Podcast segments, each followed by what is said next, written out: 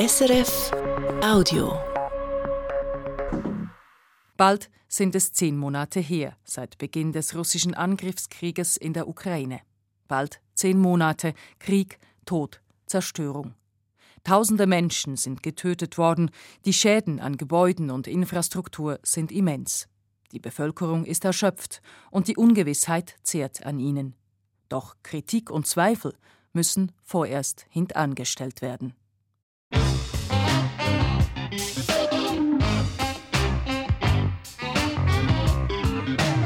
International. Eine Sendung von Rebecca Barth.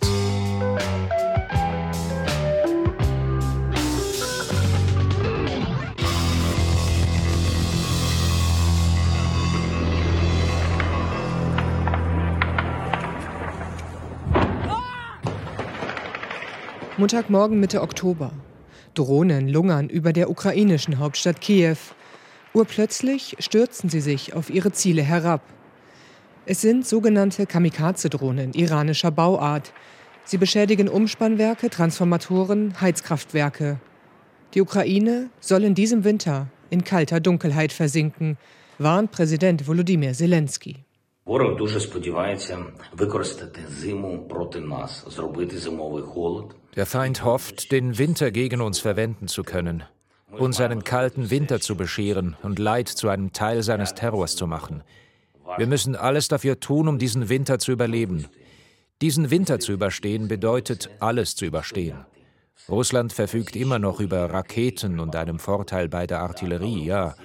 Aber wir haben etwas, was die Besatzer nicht haben. Wir verteidigen unser Zuhause. Die Drohnen in Kiew, sie sind eine der ersten Angriffswellen Russlands auf die Strom- und Wärmeversorgung der ukrainischen Hauptstadt. Experten und die ukrainische Regierung werfen Russland Kriegsverbrechen vor. Doch der gezielte Beschuss von ziviler Infrastruktur wie Umspannwerken, er gehört seit Kriegsbeginn zur Taktik der russischen Armee in der Ukraine, weiß auch Vadim Lyach, Bürgermeister der ostukrainischen Stadt Slowiansk. Э, Россия целенаправленно бьет по нашей энергетической инфраструктуре, и мы понимаем, чтобы газ стал теплом, нужна электроэнергия. Russland greift gezielt unsere Energieinfrastruktur an. Wir benötigen Strom, um aus Gas Wärme zu machen. Aber die Versorgung wird unterbrochen, die Leitungen, die Umspannwerke sind beschädigt. Die Region Donetsk ist wahrscheinlich am schlimmsten betroffen, weil viele Stromquellen und Kraftwerke bereits zerstört wurden.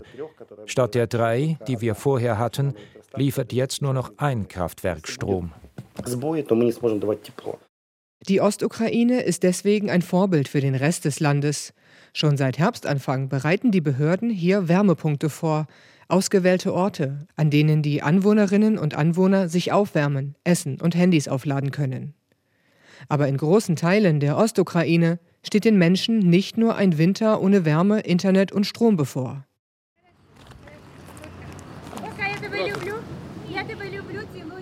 Liman, etwa 20 Kilometer nordöstlich von Slawiansk. Eine Gruppe Menschen hockt vor einem stark beschädigten Wohnhaus. Was wollt ihr? Meine abgebrannte Wohnung filmen? ruft Maxim Surjan, ein Mann aus der Gruppe.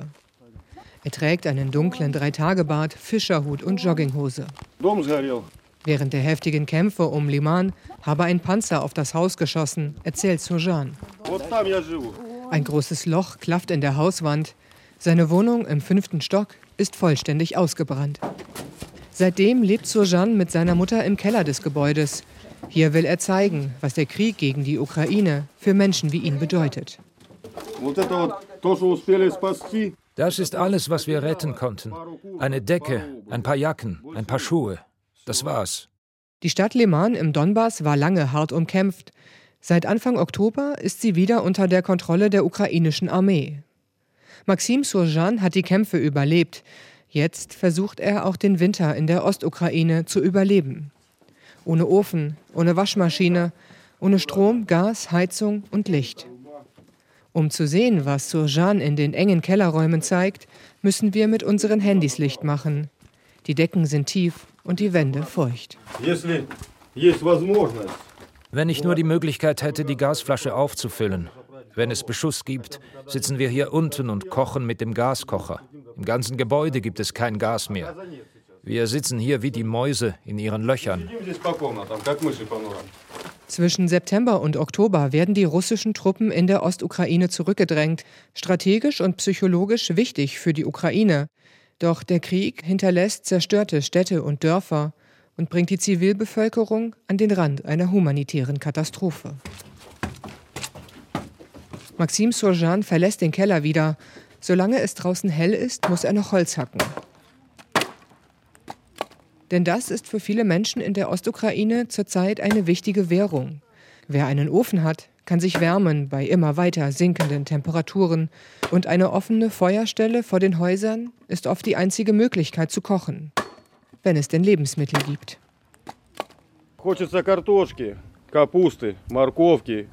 Ich will Kartoffeln, Kohl, Karotten, alles, was man für einen Borscht braucht. Aber wir bekommen immer nur Nudeln. Das ist schlecht für meinen Magen und ich kann mich nirgendwo behandeln lassen. Es gibt keine Geschäfte, keine Arbeit, keinen Strom, kein Haus, nur einen Keller. Maxim Surjan ist auf Lebensmittelspenden angewiesen, wie viele Menschen in der Ostukraine.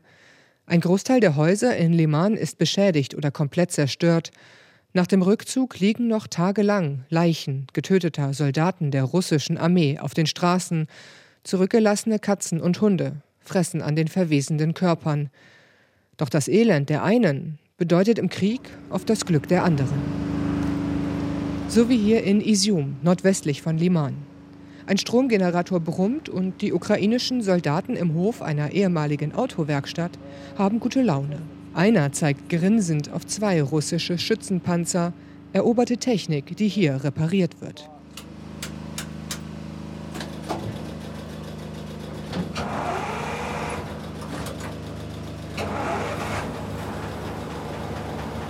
Der Motor springt an und der Soldat mit dem Decknamen Nemetz, was übersetzt Deutscher bedeutet, ist glücklich.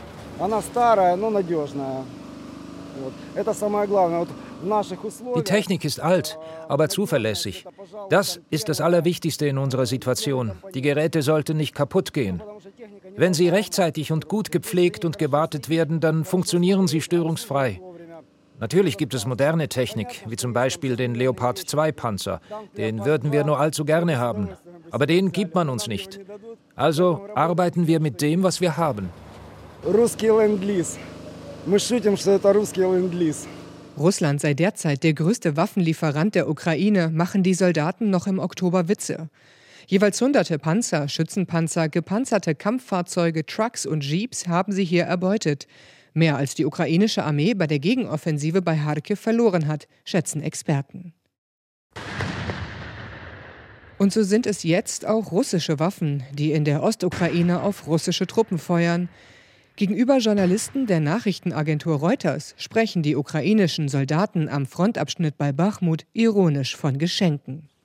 Це озброєння подароване нам, так скажем, кацапами. Dieses Waffensystem hier wurde uns von den Russen geschenkt. Ein selbstfahrendes Mörsersystem. Sie haben es uns in Husarivka in der Nähe von Balaklia in der Region Kharkiv geschenkt. Sie haben uns dieses Geschenk hinterlassen und es hat eine hohe, eine sehr hohe Präzision. Jetzt arbeitet der Mörser gegen sie. Er hilft uns, sie zu vertreiben. Зараз вона працює проти них, вибиває.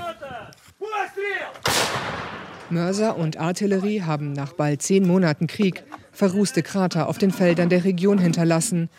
Die verfeindeten Armeen haben sich eingegraben in kilometerlangen Schützengräben. Drohnen surren durch die Luft, auf der Suche nach Soldaten, die in Erdlöchern Schutz oder Schlaf suchen und dabei allzu oft von Granaten aus der Luft zerfetzt werden. Auf russischer Seite kämpfen hier vor allem die Söldner der Gruppe Wagner. Für diese Privatarmee werden immer neue Strafgefangene rekrutiert und hier an die Front geschickt. Fleischwolf. Das Wort ist mittlerweile synonym für die Kämpfe bei Bachmut, berichtet ein ukrainischer Soldat. Завалюють м'ясом. Тупо завалюють м'ясом. Люди вони вважають за людей, посилають на обой хвилями. Die Russen fluten das Schlachtfeld einfach mit Fleisch. Ihre Soldaten sehen sie nicht als Menschen. Sie werden einfach Welle um Welle zum Abschlachten geschickt. Wir haben unsere ganze Munition verschossen und sie alle getötet. Aber wir haben kein Mitleid. Das sind ehemalige Gefangene und Eingezogene. Wenn die alle tot sind, schicken sie die Berufssoldaten. Das ist ihre Taktik. 70.000 Menschen haben einmal in Bachmut gelebt. Heute ist die Mehrheit der Bewohner geflohen. In der Stadt gibt es kein fließendes Wasser, keinen Strom, kein Gas, keine Wärme. Viele Gebäude sind bis auf die Grundmauern zerstört und ein Ende der Kämpfe ist nicht in Sicht. Es ist der totale Krieg. Ein Kampf auf Leben und Tod mit dem Einsatz aller Arten von Waffen, mit Luftstreitkräften, Panzern, Artillerie, Infanterie, allem. So etwas habe die Menschheit seit 70 Jahren nicht mehr gesehen, fügt der Soldat noch hinzu.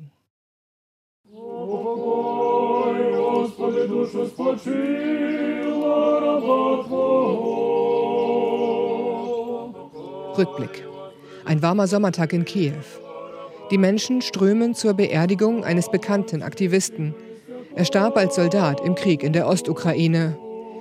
In diesem ukrainischen Sommer werden nach Aussagen von Präsident Zelensky jeden Tag Hunderte an der Front im Donbass getötet.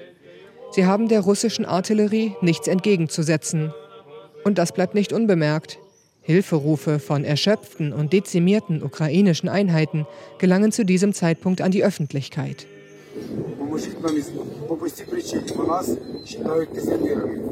Helft uns.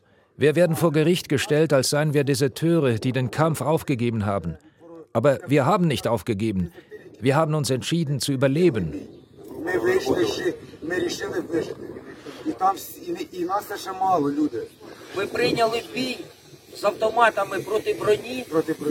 Wir haben mit Maschinengewehren gegen schwere Waffen gekämpft. Alle Jungs, die jetzt hier sind, haben es aus dem Kessel geschafft. Der Rest, 70 Prozent, liegt im Wald. Tot. Etwa 40 Männer zeigt das Video in schlechter Qualität. Und es ist nur ein Beispiel von vielen Videos, die seit Ende April beginnen, in den sozialen Netzwerken aufzutauchen. Wir erhalten Befehle, die wir nicht ausführen können, weil sie kriminell sind. Wir haben niemanden mehr. Die einen sind tot, die anderen verletzt. Wir brauchen jemanden, der uns zuhört, der uns unterstützt. Wir alle haben seit Kriegsbeginn gekämpft. Wir brauchen Erholung. Die Moral ist so niedrig, dass niemand mehr kämpfen kann. Alle sind einfach nur erschöpft. Schon im April stand die Ostukraine im Fokus der Kämpfe. Und vor allem die Ukrainer erlitten damals offenbar schwere Verluste. Oft an vorderster Front kämpfen mussten hier Einheiten der sogenannten Territorialverteidigung. Sie war zu Kriegsbeginn als eine Art Miliz von Freiwilligen ins Leben gerufen worden, um die eigenen Heimatstädte, das eigene Territorium zu verteidigen, um Dokumente zu kontrollieren, Gebäude oder Checkpoints zu bewachen. So dachte es zumindest Tetjana Mirtek aus der westukrainischen Region Lviv, als ihr Mann sich der Einheit anschloss.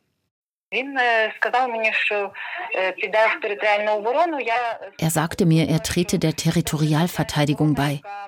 Ich dachte, er würde unsere Region verteidigen, die Region Lviv. Doch auch die Einheit ihres Mannes wird nach nur kurzem Training in den Donbass geschickt und macht dort ähnliche Erfahrungen. Die russischen Truppen sind stark überlegen und der Ukraine fehlt es an schweren Waffen aus dem Westen, um sich gegen die russische Artillerie zu verteidigen. Einzige Aufgabe der Einheiten im Donbass, die Verteidigungslinie irgendwie halten an Gegenoffensive ist im Frühsommer nicht zu denken. Den Russen aber soll ihre Offensive so schwer wie möglich gemacht werden, erklärt Militärexperte Oleksiy Melnik. In a situation when, for instance, if you're a force commander and then you, you have nothing but these poorly trained units, in dieser Situation mussten die Truppenkommandeure eine schwere Entscheidung treffen entweder eine schlecht ausgebildete Einheit opfern oder eine katastrophale Entwicklung an der Front riskieren. Das ist eine sehr, sehr schwere Entscheidung, eine sehr schmerzhafte Entscheidung. Und eine Entscheidung, die in den ersten Kriegsmonaten immer wieder kleine, wenn auch seltene Proteste auslöst. Im April und Mai versammeln sich Ehefrauen und Mütter vor Militärverwaltungen in der Westukraine. Sie haben Angst um ihre Männer, wollen wissen, wohin man sie geschickt hat, Und auch Tatjana Mirtek in Lviv ist damals beunruhigt. Я була налякана і почала спілкуватися з іншими дружинами, родичами тих, хто там тих, кого туди відправили. Ich hatte Angst und begann mit anderen Ehefrauen und Verwandten von Mitgliedern der Einheit zu sprechen. Es gab Informationen, dass es schon Tote und Vermisste gäbe. Ich fing an, mit einem Bekannten aus der Brigade zu sprechen. Er schrieb mir wortwörtlich, wenn Sie wollen, dass Ihr Mann am Leben bleibt, dann fangen Sie an, etwas zu tun. Tetjana Metik und die anderen Frauen schreiben einen Beschwerdebrief, fordern den Abzug ihrer Männer von der Front und machen dabei eine unangenehme Erfahrung. Mit der zunehmenden Brutalität des Krieges hat auch eine gewisse Härte Einzug in die ukrainische Gesellschaft gehalten. Männer, die nicht kämpfen wollen, sind in den Augen vieler Feiglinge und Verräter. Aktivisten, Journalisten und Militärs aus anderen Einheiten haben angefangen, über sie Kommentare zu schreiben. Sie seien keine echten Männer. Sie würden sich unter den Rockzipfeln ihrer Frauen verstecken. Metik hat Angst um das Leben ihres Mannes, den Vater ihrer vier Kinder. Aber Angst, Zweifel oder Schwäche sind kaum Themen gesellschaftlicher Debatten in der Ukraine. Kritik an Regierung oder Armee verbietet sich, erklärt der Soziologe Anton Chruschetski. Yes, you could call it self-censorship, but uh, for the, I could describe that uh, it's some rational action because Ja, man könnte es Selbstzensur nennen, aber für mich ist das eher rational. Die Leute verstehen, dass Themen wie Verlust und Tod zu emotional sind. Es ist zu emotional und kann unsere Widerstandsfähigkeit beeinträchtigen. They could affect our possibility to resist. Täglich informiert der ukrainische Generalstab über die Verluste der russischen Armee. Die eigenen Verluste hingegen werden nur selten beziffert, zuletzt vor einigen Tagen. Demnach sollen offiziellen Angaben zufolge bereits bis zu 13.000 ukrainische Soldaten gefallen sein. Doch weitere und detailliertere Informationen hält die Regierung zurück. Das gibt die stellvertretende Verteidigungsministerin Hanna Maljar zu. Немає першочергової задачі когось інформувати. Es ist nicht unsere Hauptaufgabe, die Leute zu informieren.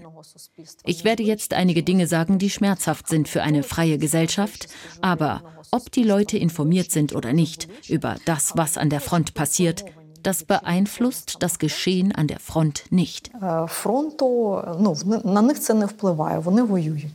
Man gebe Informationen nur dosiert heraus, erklärt sie, denn Informationen seien eine Waffe in diesem Krieg. Ein Umstand, der in der Bevölkerung auf Zustimmung stößt, erklärt der Soziologe Anton Chruschetski. We also understand that the government for this moment shouldn't provide all this uh, clear information because first of all we need a victory in the war. Wir verstehen, dass die Regierung im Moment nicht alle Informationen preisgeben sollte. Denn zuerst brauchen wir einen Sieg. Und dann werden wir diskutieren über Probleme wie Verrat oder wer für die Invasion im Süden mitverantwortlich war. Darüber reden wir nach dem Sieg. Das ist Konsens in der ukrainischen Gesellschaft. Wir verstehen, dass manche Informationen derzeit nicht verbreitet werden sollten.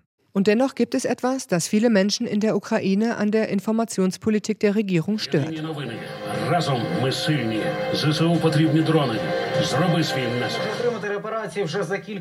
Wann auch immer man den Fernseher einschaltet, auf fast allen Kanälen läuft das gleiche Programm. Es heißt, die Vereinten Nachrichten wird aber nur Telemarathon genannt.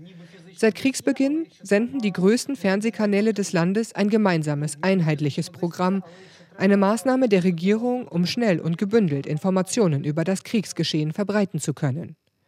Das schien zeitweise eine sinnvolle und notwendige Maßnahme zu sein, meint Lina Kusch. Doch jetzt werde das immer mehr kritisiert, erklärt die Vorsitzende des ukrainischen Journalistenverbandes. Інтерес до цього телемарафону значно знизився. Das Interesse am Telemarathon ist erheblich zurückgegangen. Wir finden, dass dort immer nur ein einziger Standpunkt vertreten wird.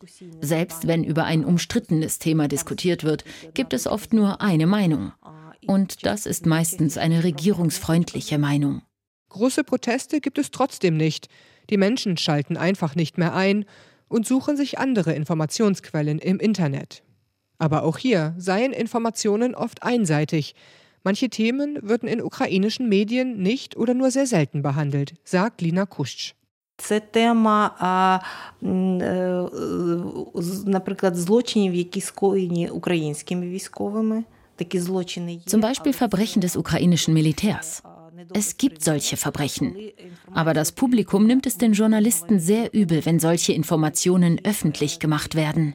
Über 50.000 Fälle potenzieller Kriegsverbrechen russischer Soldaten hat die ukrainische Generalstaatsanwaltschaft mittlerweile aufgenommen, und es werden täglich mehr. Mit den russischen Besatzern kommen die Gräueltaten, das zeigen fast zehn Monate Krieg. In den Gebieten bei Kiew, Kharkiv und Cherson sollen russische Soldaten entführt, gefoltert und gemordet haben, das berichten Anwohner. Wegen der massiven russischen Verbrechen diskutieren die Ukrainerinnen und Ukrainer nur sehr selten mögliche Verbrechen der eigenen Soldaten, obwohl einige Fälle von der Beobachtungsmission der Vereinten Nationen dokumentiert wurden. Bei der Festnahme von Kriegsgefangenen sei es zu Übergriffen gekommen, sagt Chris Janowski, Sprecher der Beobachtungsmission der Vereinten Nationen in der Ukraine. Es also auf der ukrainischen Seite hat es vor allem äh, äh, Übergriffe gegeben bei der Festnahme, bei der Gefangennahme. Äh, ganz am Anfang. Äh, die, die Kriegsgefangenen wurden geschlagen, die wurden gedemütigt und so weiter. Äh, und dann äh, in den, so in den Kriegsgefangenenlagern oder, oder Gefängnissen, wo sie eigentlich längerfristig gehalten werden, hat es nicht sehr viele Übergriffe gegeben. Hat, äh, in, in den meisten Stellen äh, war die äh, Lage eigentlich relativ gut, was die Behandlung von Kriegsgefangenen anbelangt. Vereinzelt tauchen Videos in den sozialen Netzwerken auf, die zeigen sollen, wie ukrainische Soldaten russische Kriegsgefangene misshandeln oder erschießen. Doch Janowski betont, während es auf beiden Seiten zu Misshandlungen und möglichen Kriegsverbrechen komme, geschehe dies auf russischer Seite systematisch. Das zeigt sich auch im jüngst zurückeroberten Cherson im Süden der Ukraine.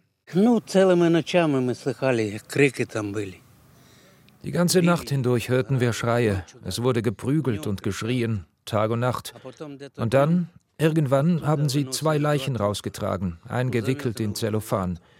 Sie haben sie in den Müll geworfen. Am nächsten Tag kam ein Auto und hat den Müll weggebracht. Das erzählt Mikola Ivanovic. Der Rentner wohnt im siebten Stock eines Wohnhauses unweit einer Polizeistation in Cherson. Hier sollen die russischen Besatzer Menschen gefangen gehalten und gefoltert haben. Überprüfen lassen sich diese Aussagen nicht. Doch schon im Juli hatte die Menschenrechtsorganisation Human Rights Watch mindestens zwei Fälle dokumentiert, in denen Männer aus Cherson von russischen Soldaten zu Tode gefoltert wurden. Zivilisten hätten unter russischer Herrschaft kaum eine Möglichkeit, sich vor Verhaftungen zu schützen. Man habe Fälle dokumentiert, in denen die Menschen in der Bahn oder im Supermarkt verhaftet und verschleppt worden seien, sagte Julia Gorbunova damals der ARD. Uh, Wir sprechen von völliger Gesetzlosigkeit. Eine Atmosphäre der Angst, die die russischen Streitkräfte in den besetzten Gebieten zu schaffen versuchen. Das ist eine Taktik, um sicherzustellen, dass die Leute Angst haben und nicht aus der Reihe tanzen, sich ruhig verhalten.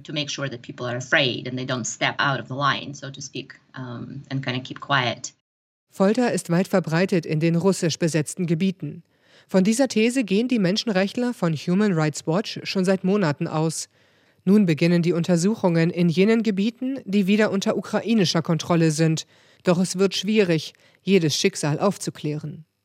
Viele Menschen in Cherson vermissen ihre Verwandten bereits seit Monaten. Sie seien weiter südlich, auf die Krim oder nach Russland verschleppt worden. Das vermuten hier viele. Und der Terror durch Russland hört nicht auf. Am Bahnhof von Herson versammeln sich Anfang Dezember Bewohner der Stadt. Sie sehen sich gezwungen, jetzt zu fliehen.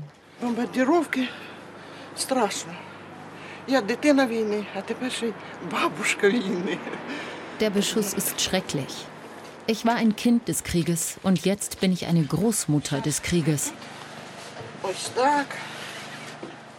Lyudmila Bilogista hieft sich die wenigen Stufen hoch in den Zug hinein. Er soll sie nach Kiew in Sicherheit bringen. Die russischen Truppen haben Herson zwar verlassen, doch nun beschießen sie die Stadt vom anderen Ufer des Dnipro aus, berichtet sie Journalisten der Nachrichtenagentur AP. Der Beschuss war so stark, unser Haus hat gewackelt. Jetzt müssen wir weg. Der 79-Jährigen fällt es schwer, sich zu bewegen. Sie stützt sich auf einen Stock. Ihr Hab und Gut zieht sie in einem Einkaufstrolley hinter sich her. Vor ihrem Rückzug haben die russischen Truppen noch die Stromversorgung von Herson zerstört.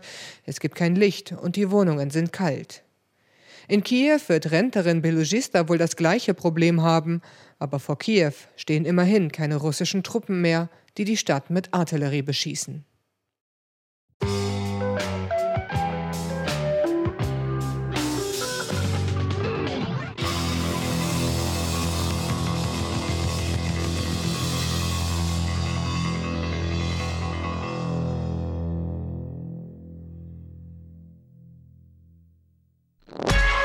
Das war ein Podcast von SRF.